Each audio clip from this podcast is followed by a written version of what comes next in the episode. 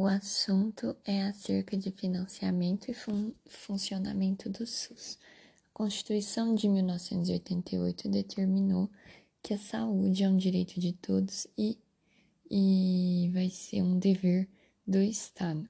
Os recursos, eles são administrados, eles são repassados baseado no princípio de descentralização. Descentralização, né? Então, o meu maior enfoque, o meu maior percentual de investimento tá para os municípios. Existem as NOBs, que são as normas operacionais básicas. São três principais que a gente precisa saber: a 91, 93 e 96, e cada uma delas tem seus marcos. A NOB 91, ela vai retroceder um pouco no processo e vai promover uma centralização, porque inicialmente, quando a gente teve a proposta, né, do, da descentralização na Constituição de 88, surgimento do SUS, etc., a gente teve essa proposta, mas os municípios ainda não estavam preparados. Por isso que com a NOB 91, inicialmente eles centralizaram, para aos poucos promoverem etapas de municipalização do, do, da saúde, né? Essa descentralização. Na NOB 93, isso aí já foi possível, então foi regulamentada essa descentralização. Além disso, na 93, foi feita a transmissão de recursos e surgiram as, surgiram as comissões intergestores bi e tripartites. E também, por fim, a NOB 96, que definiu que o município é gestor pleno de saúde. Foi também feito incentivo a, ao programa de saúde da família, aos agentes comunitários e criou-se o PAB fixo. PAB é o piso da atenção básica. De onde que vem o dinheiro que é destinado ao SUS, né? O dinheiro do SUS que financia o SUS vem de impostos e contribuições como Seguridade, é, Seguridade Social, IPTU, IPVA e principalmente COFINS e CSLL, são impostos importantes é, que recaem sobre pessoas jurídicas. A transferência dos recursos ela é regular e automática, tem direção única de fundo a fundo, e quem fiscaliza os gastos e os e esses financiamentos são as conferências e conselhos de saúde estabelecidos na Lei 8.142.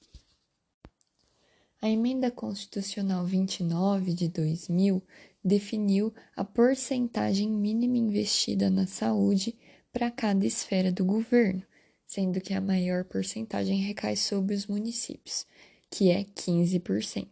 Já os estados é 12% e a União seria o ano anterior mais a variação do PIB. Porém, houve o, o congelamento, né, é, a partir de atualizações de outras emendas constitucionais. O Pacto pela Saúde de 2006 definiu como prioridades saúde do idoso, infantil, materna, dos trabalhadores, endemias, etc. A Lei 141 de 2012 definiu o que não são os gastos com a saúde. Não é gasto com saúde, investimentos em saneamento, exceto casos de doenças é, transmissíveis e potencializadas pela falta de saneamento. O meio ambiente, merenda escolar, aposentadoria, tudo isso não é gasto com saúde. Em 2017, a gente teve definições de blocos de custeio e investimento que foram atualizados seus nomes. O de custeio virou manutenção, que é o dinheiro destinado a reparos nos equipamentos e estrutura que já existe, e o bloco de investimento virou de estruturação, que é para construir novas coisas, digamos assim. A respeito do setor privado, o setor privado ele tem uma participação complementar no SUS, mas ele também pode agir de maneira suplementar, sendo que, quando ele é complementar ao SUS, prefere-se as filantropias do que outras empresas. Problemas dessa relação dizem respeito ao subfinanciamento, conflito de interesse, gasto público e ressarcimentos que têm que ser realizados. Se cair numa prova, é para a gente afirmar sem medo que o SUS ele acaba sim sendo mais eficiente do que o setor privado, porque ele tem um, um pessoal né, para atender muito maior. A maioria da população brasileira depende do SUS, então ele é mais eficiente por ter que dar conta dessa demanda maior de pessoas. Outro aspecto que a gente tem que falar são as NOAs, são as normas é, operacionais de assistência à saúde, que tem a de 2001 e a de 2002. A de 2001 conclui a descentralização, aquele processo iniciado lá, proposto na Constituição de 88. E as de 2002 vão fazer o plano diretor e cria o PAB, o PAB ampliado. O, o PAB ele é um financiamento de atenção básica, existem, existe o fixo, o variável e o ampliado. O ampliado, a gente acabou de falar, foi criado em 2002, mas ele não existe mais. Ele era o, o, os recursos, financiamentos a partir dos procedimentos que eram feitos na atenção primária. O PAB fixo, todos os municípios recebem, recebiam, né? A gente vai ver que ele foi é, substituído, esse modelo de PAB. O PAB fixo é por pessoa e todos os as cidades vão ter esse repasse diretamente do governo federal, proporcional à sua população da cidade. Então, esse é o fixo, média de R$ 26,00 por pessoa ao mês. E o PAB variável, ele é ele é direcionado a ações e políticas e estratégias específicas, como saúde da mulher, do idoso, ACS, saúde bucal, indígenas, sistema penitenciário, etc. E não necessariamente todas as cidades vão possuir. É, então, PAB fixo, variável ampliado. Porém, 2019 para 2020 foi feita uma nova forma de financiamento da atenção básica, que é o programa Previne Brasil, no qual eu vou ter a capacitação ponderada, pagamento por desempenho e incentivo para ações estratégicas. Agora, o, atenção básica vai receber o seu financiamento por pessoa cadastrada no SUS e não pela, é, pela população geral daquela cidade. Então, acaba que diminuiu o dinheiro investido, o dinheiro destinado ao SUS, aos municípios, porque acaba que nem todo mundo é certinho cadastrado no SUS. Os pactos. Os pactos na saúde, eles definem as prioridades. Então, o Pacto da Saúde de 2006, ele tem três pilares: defesa do SUS, que inclui mobilização social e também expor a Carta de Direitos aos, dos usuários no SUS.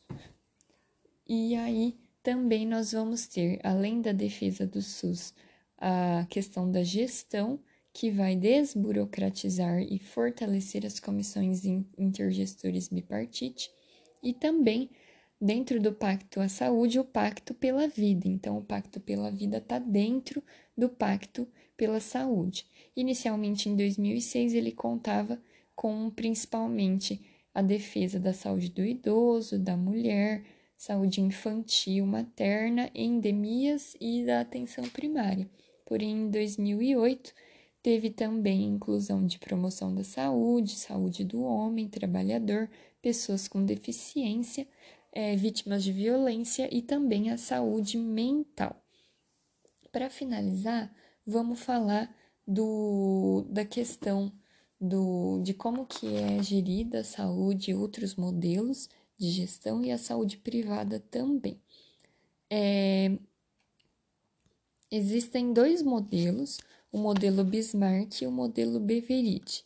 O modelo Bismarck é aquele em que o Estado ele é gestor e destina impostos para o setor privado. Exemplo de países que seguem esse modelo é Alemanha, Suíça, França. Então, o setor privado basicamente é quem manda. No Brasil, isso, isso é incorporado através da Previdência, porque as pessoas têm que contribuir para receber esse tipo de benefício. O modelo Beveridge, ele é típico do Reino Unido, mas é adotado também na Espanha, Itália, etc., em que tudo é público e as pessoas vão contribuir diretamente através dos impostos. E isso é incorporado no Brasil através do SUS e da assistência social. Então, basicamente, no Brasil, a gente tem essa mistura de modelo Bismarck e Beveridge, sendo que o Bismarck é incorporado pela Previdência, paga, e o Beveridge, que é público através do SUS e assistência social. Vamos, é, vamos terminar falando da saúde privada, do setor privado, que pode ser suplementar, complementar, substitutivo ou primário. No Brasil, ele é suplementar e complementar, portanto, ele é misto. Quais seriam esses conceitos? O que é suplementar? O setor privado ele oferece os mesmos serviços que o sistema público, então eles coexistem e você pode escolher pagar um, um plano de saúde, mas saiba que o SUS está lá disponível para você também. Isso existe no Brasil. E o complementar, que, que é? Quando o público não tem ou não consegue, o plano de saúde ele vai lá e complementa, complementariedade do setor privado. Isso também existe no Brasil, portanto, a gente fala que é um, um setor privado misto, né? Uma saúde suplementar e complementar. Temos também o modelo substitutivo, em que você teria que escolher se você vai ser assistido pelo público ou pelo privado, e tem também a saúde privada primária, como nos Estados Unidos, só tem o sistema privado, ou você paga ou você não tem acesso à saúde. A saúde privada, os planos, né, a gente tem várias modalidades, como as cooperativas, sendo que o maior exemplo é a Unimed, que eu tenho a gestão por médicos cooperados, tem também o um modelo de autogestão, em que os sindicatos, fundações, eles vão é, direcionar planos de saúde, digamos assim, para os trabalhadores e não tem fim lucrativo. Tem medicina de grupo, em que profissionais de saúde são empregados de empresa e recebe-se pré-pagamento. As filantropias e também o seguro saúde, que envolve o reembolso, por exemplo, de consultas, de procedimentos, etc. Então, são essas todas as modalidades.